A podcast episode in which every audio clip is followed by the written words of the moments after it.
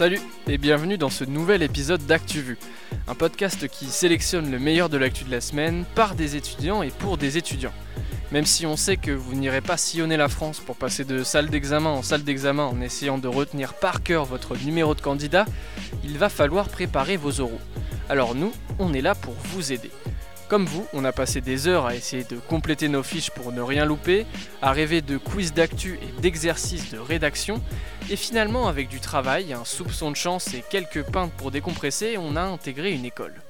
Moi, c'est Simon et aujourd'hui je troque ma casquette de petit rigolo qui s'amuse à faire des montages pour notre Instagram pour celle de présentateur. Pour m'accompagner aujourd'hui en direct live de leur chambre d'enfants, Julien, Capucine, Agathe, Marion, Majid et Clément, et comme d'hab, une grosse dédicace à notre red chef slash monteur Julien, sans qui vous n'auriez pas votre émission tous les samedis.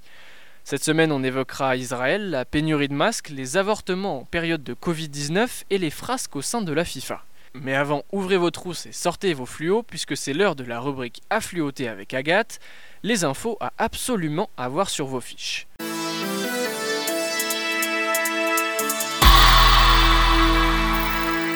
59 000, c'est l'estimation du nombre de morts évités en Europe grâce au confinement.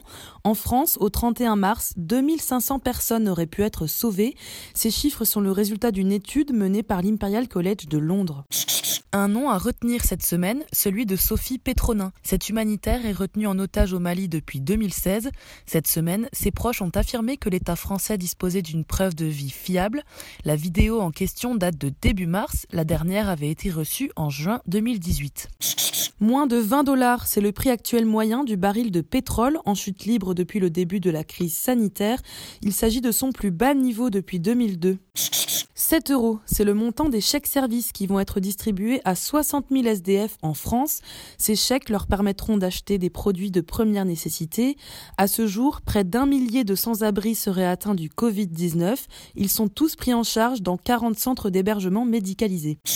On termine avec le champion de la semaine. Alors non, je ne vais pas vous parler du roi de Thaïlande confiné en Allemagne avec son harem de 20 femmes.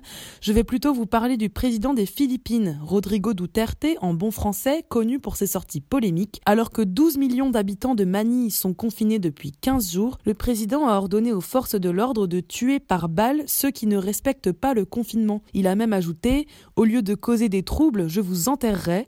Pour tout le monde et pour les expatriés aux Philippines plus que jamais, restez chez vous. Merci Agathe. Place maintenant à la rubrique internationale. Keep America great. How dare you! can be do what we want to do. Après s'être battu contre une saloperie qui court actuellement les rues, il est de retour dans vos oreilles, plus fort que jamais. Tout de suite, nous retrouvons Majid le survivant pour l'actualité internationale. 5591 cas de coronavirus en Israël. Rien de bien choquant pour le moment en contexte pandémique. En ce qui concerne les hospitalisés, le chiffre est plus surprenant. Un patient sur deux est issu de la communauté juive ultra-orthodoxe. Pourtant, il représente seulement 10% de la population israélienne. La principale raison, le non-respect du confinement. Pourquoi ils ne respectent pas ce confinement? C'est assez particulier. Étant très croyants, ils ne craignent que Dieu. De ce fait, les rabbins auront plus d'autorité et seront plus écoutés que l'armée israélienne. Ainsi, ils ne changent pas leurs habitudes, favorisant alors la propagation du virus. À première ville ultra-orthodoxe, l'enjeu y est central. Le Premier ministre israélien Benjamin Netanyahou, optimiste, s'est exprimé sur la question. Nous avons décidé de restreindre le plus possible les entrées et sorties de la ville de Bnei Brak. Parallèlement, nous allons évacuer les malades de leur maison pour les euh, interner dans des hôtels qui sont particulièrement adaptés à leur mode de vie, tout cela pour qu'ils ne contaminent pas d'autres membres de leur famille. J'aimerais euh, souligner que à l'intérieur de Bnei Brak, on peut circuler selon les directives qui sont euh, celles qui sont appliquées partout ailleurs en Israël. Son procès concernant les faits de corruption, malversation et abus de confiance a malheureusement pour lui été reporté. T'as quoi pour nous en bref? C'était il y a un an, le président algérien Abdelaziz Bouteflika quittait la présidence. Face à de vastes protestations inédites, il mettait fin à 20 ans à la tête du pays pour son successeur, Abdelmajid Tebboune. Élu dans une élection décriée par les citoyens, pas d'essoufflement pour le mouvement Irak. Du côté d'Oran et d'Alger, les revendications d'un État civil et non militaire sont encore d'actualité dans les rassemblements.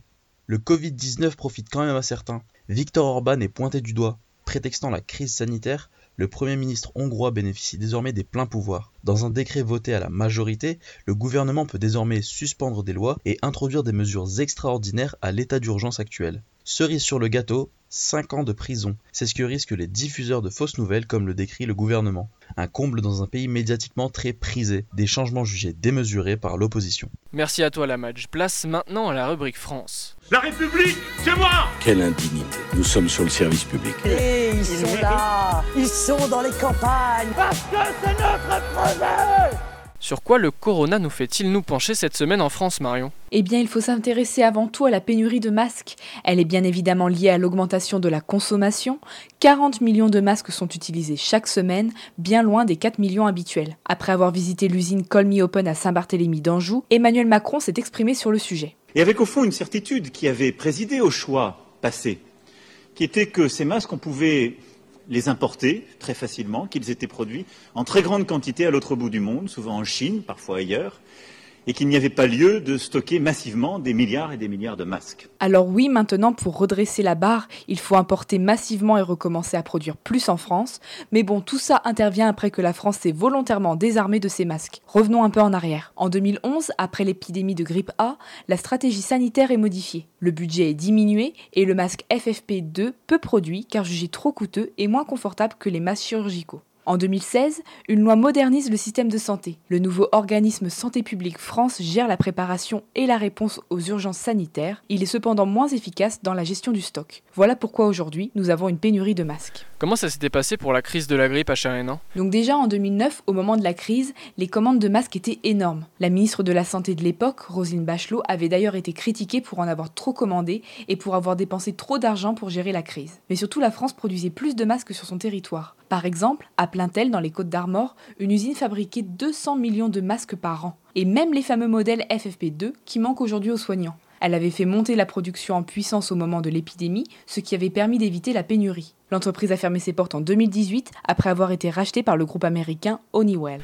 Et France Info a d'ailleurs publié une enquête sur cette fermeture.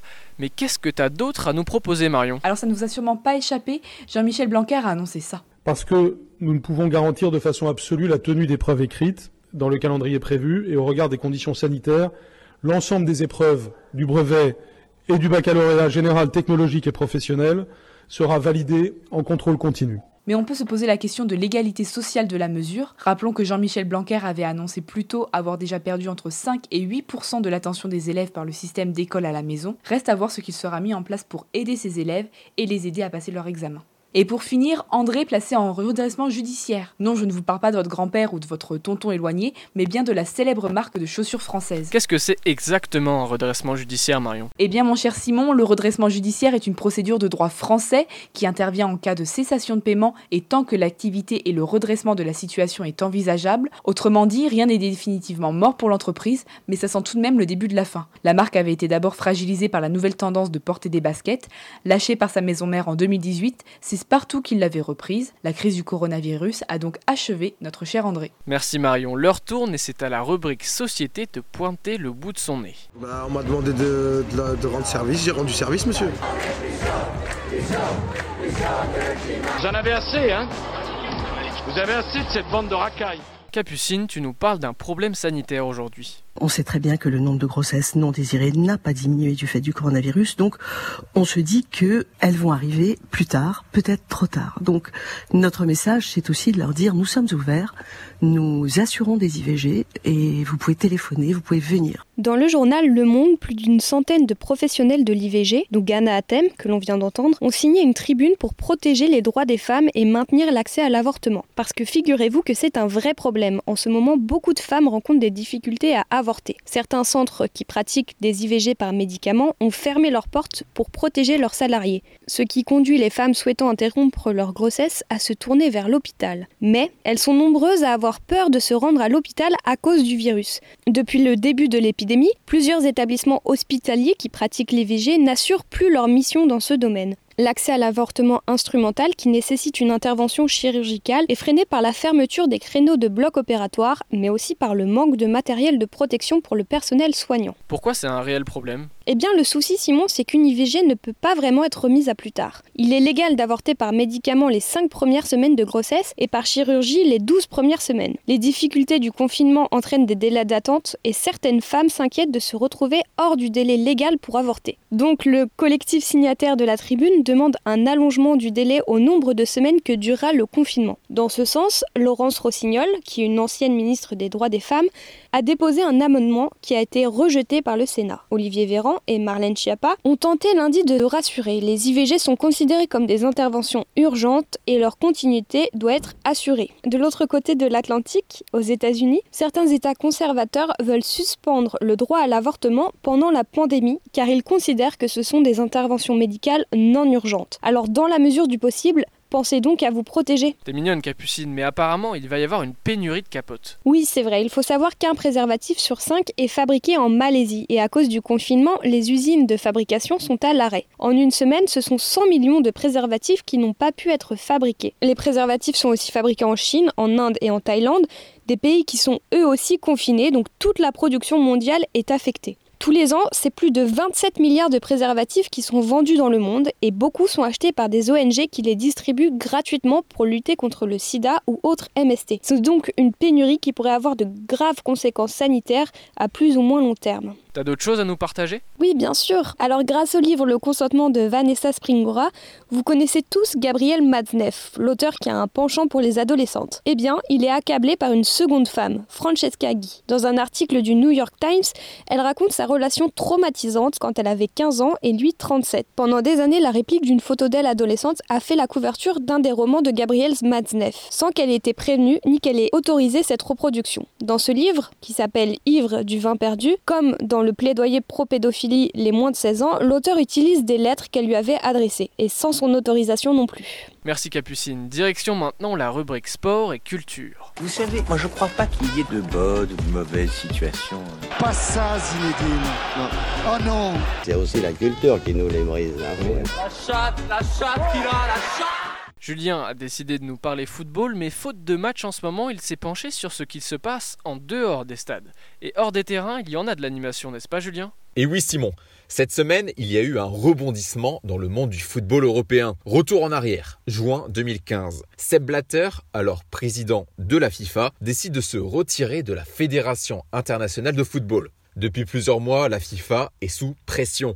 Sept responsables ont été arrêtés pour corruption et des soupçons d'achat de voix pour les attributions des Coupes du Monde en Russie et au Qatar sont nombreux. Dans la foulée, Michel Platini, alors président de l'UEFA, l'instance de football européenne cette fois, en profite. Il se porte candidat. Or, après enquête, Platini aurait bénéficié d'un virement de 1,8 million d'euros d'un certain Seb Blatter. Merci Julien pour ce retour dans le temps, mais tu n'as rien de plus récent à nous proposer? J'y arrive Simon. En février 2016, un nouveau président de la FIFA est élu avec la volonté de tourner la page des affaires. Gianni Infantino. Écoutez ce qu'il disait le jour de son investiture. Nous allons redorer l'image et le respect de la FIFA et tout le monde nous applaudira.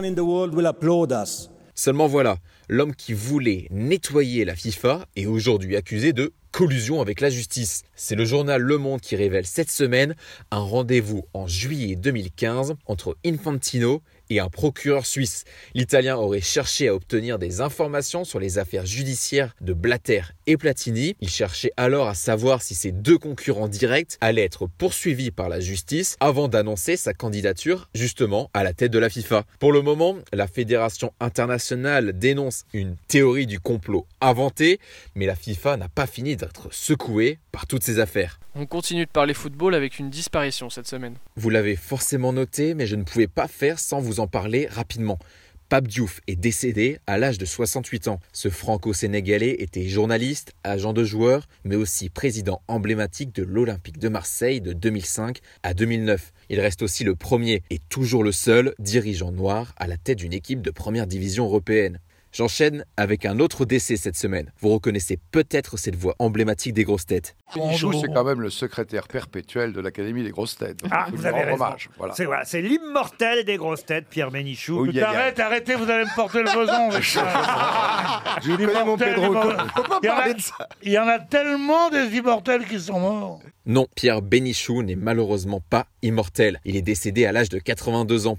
Avant de se faire connaître sur RTL, il était journaliste et rédacteur en chef du Nouvel Obs de 96 à 2005, se décrivant comme beaucoup plus faiseur de journal que journaliste. Enfin, on termine par une information difficile à croire mais bien réelle. Helmut Marko, l'un des présidents de l'écurie de Formule 1 Red Bull, a avoué avoir voulu empoisonner ses pilotes. Il voulait organiser un rassemblement en mars pour qu'ils soient infectés du coronavirus. Comme ça, selon lui, ils auraient été immunisés pour débuter le championnat de Formule 1. Une idée qui, vous vous en doutez, n'a pas été très bien perçue. En attendant, les Grands Prix sont reportés et la saison ne devrait pas débuter avant le 14 juin. C'est tout pour moi, je retourne regarder ma série Formula One justement. Merci à toi Julien. Il est maintenant temps de retrouver notre ami Clément pour les recommandations. Et cette semaine, tu as voulu nous parler d'une revue et pas n'importe laquelle, une des premières en France à avoir popularisé le style des MOOC. Oui Simon, le 21 créé en 2008.